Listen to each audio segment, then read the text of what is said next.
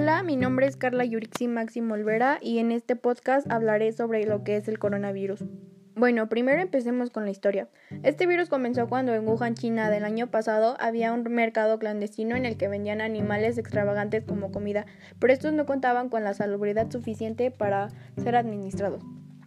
Una persona había comprado sopa de murciélago y al comerla contrajo el virus. Muchas personas creían que era algo normal porque parecía un resfriado común, pero los síntomas empezaron a empeorar. Y ahora sí hablaremos sobre lo que es el coronavirus. El coronavirus es una extensa familia de virus que pueden causar enfermedades tanto en animales como en humanos. En los humanos causan infecciones respiratorias que pueden ir desde el resfriado común hasta enfermedades más graves como es el síndrome respiratorio de Medio Oriente. Este virus nace otro que es el COVID-19, el que está afectando a todo México. ¿Qué es el COVID-19? El COVID-19 es una enfermedad infecciosa causada por coronavirus que se ha descubierto recientemente. Esta viene del mercado de Wuhan en China. Los síntomas del COVID son muy habituales porque empiezan con fiebre, tos seca y cansancio, pero cuando la enfermedad empeora, empiezan con graves dolores de, de, estómago, congestión nasal, dolor de cabeza, conjuntivitis, dolor de garganta y diarrea.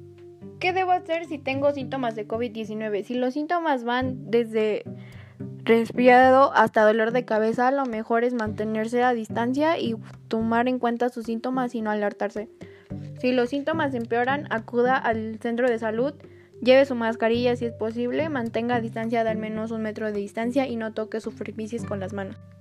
¿Cómo se propaga el COVID-19? Cuando están en contacto personas infectadas, salen gotículas despedidas de la nariz o de la boca.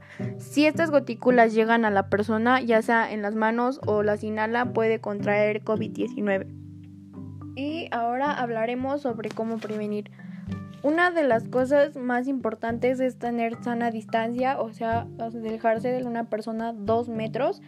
Otra es no salir de casa y si lo haces lleva cubrebocas, gel antibacterial y tápate la nariz y ojos para no contraer esta infección.